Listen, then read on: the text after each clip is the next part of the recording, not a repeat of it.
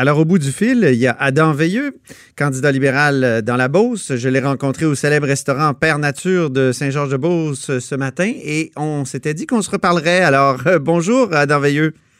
Bonjour, M. Robitaille. Affronter euh, Maxime Bernier, c'est risqué. C'est une personne très populaire en Beauce. Euh, en 2015, vous étiez arrivé deuxième avec 22% lui près de 60 Qu'est-ce qui vous donne envie de remettre ça? Écoutez, il y a des choses qu'on peut pas laisser passer. Il est clair qu'en 2015, la situation avec M. Bernier, oui, peut-être qu'il était très populaire à ce moment-là. Je pense personnellement que ce n'est plus le cas aujourd'hui, même s'il est très populaire encore aujourd'hui.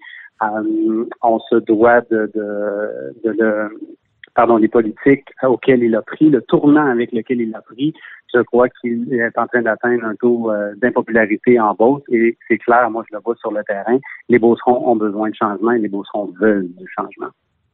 C'est le fait qu'il a quitté le Parti conservateur euh, d'abord et avant tout ou qu'il a créé un nouveau parti qui est problématique, qui, qui change la donne?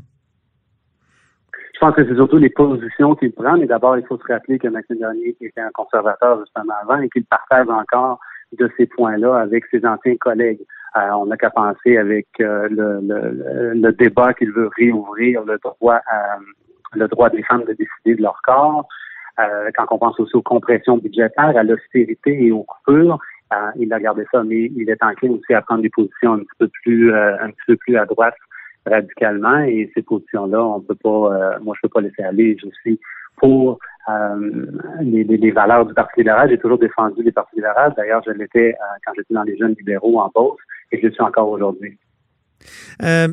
les Beaucerons n'aiment pas les déficits. Et euh, vous, au Parti libéral du Canada, vous en avez fait plusieurs depuis 2015, puis le retour à l'équilibre budgétaire n'est pas évident. Qu'est-ce que vous répondez à, cette attaque-là qui va sûrement venir de partout, notamment de Maxime Bernier? Il faut comprendre une chose est claire, c'est qu'après la décennie de M. Harper et des conservateurs, il y a eu des coupures euh, beaucoup de coupures et il y a beaucoup de secteurs dans notre économie qui a été négligé. Hein, on a focusé beaucoup sur une économie qui est centrée beaucoup sur le pétrole. Alors, lorsque nous sommes arrivés au, pouvoir, notre but premier était de, un, relancer l'économie canadienne et de deux, rendre la classe moyenne, qui est la force du Canada, la rendre plus forte. Et c'est pourquoi l'un de nos programmes qu'on a mis en place tout de suite dans la, dans la première année au gouvernement, c'est l'allocation canadienne aux enfants ça, ça a permis, M. Robitaille, de sortir 800 000 personnes de la pauvreté, dont près de 300 000, un peu plus de 300 000 enfants. Donc, c'est des mesures qui ont été mises par le gouvernement libéral pour aider l'économie. Et si on voit aujourd'hui que le Canada est rendu avec une économie qui est la meilleure du G7 présentement, avec un taux de chômage historiquement bas, c'est grâce à des mesures comme ça qu'on a implantées dans les quatre dernières années. On commence à voir le fruit de ces mesures-là. Puis, on l'a présentement. Donc, après une décennie Harper, euh, on, le sent vraiment que l'économie est prête à, relancer et avoir un peu plus de stabilité. En terminant, euh, Maxime Bernier parle de nos valeurs Beauceron. Il fait campagne là-dessus. J'ai vu les pancartes ce matin à Saint-Georges. Euh, à quoi fait-il référence selon vous? Moi, je crois que Maxime Bernier, présentement, est en train de, s'éloigner, au contraire, des valeurs Beauceron.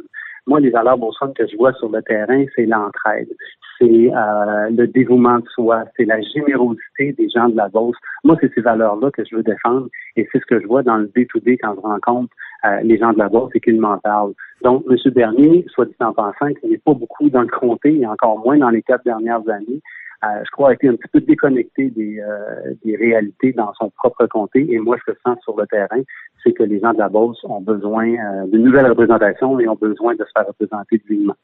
Ben, on verra si vous allez réussir à vous faufiler à travers toutes ces, toutes ces candidatures-là, là, et le Bloc et l'autre, Maxime Bernier aussi.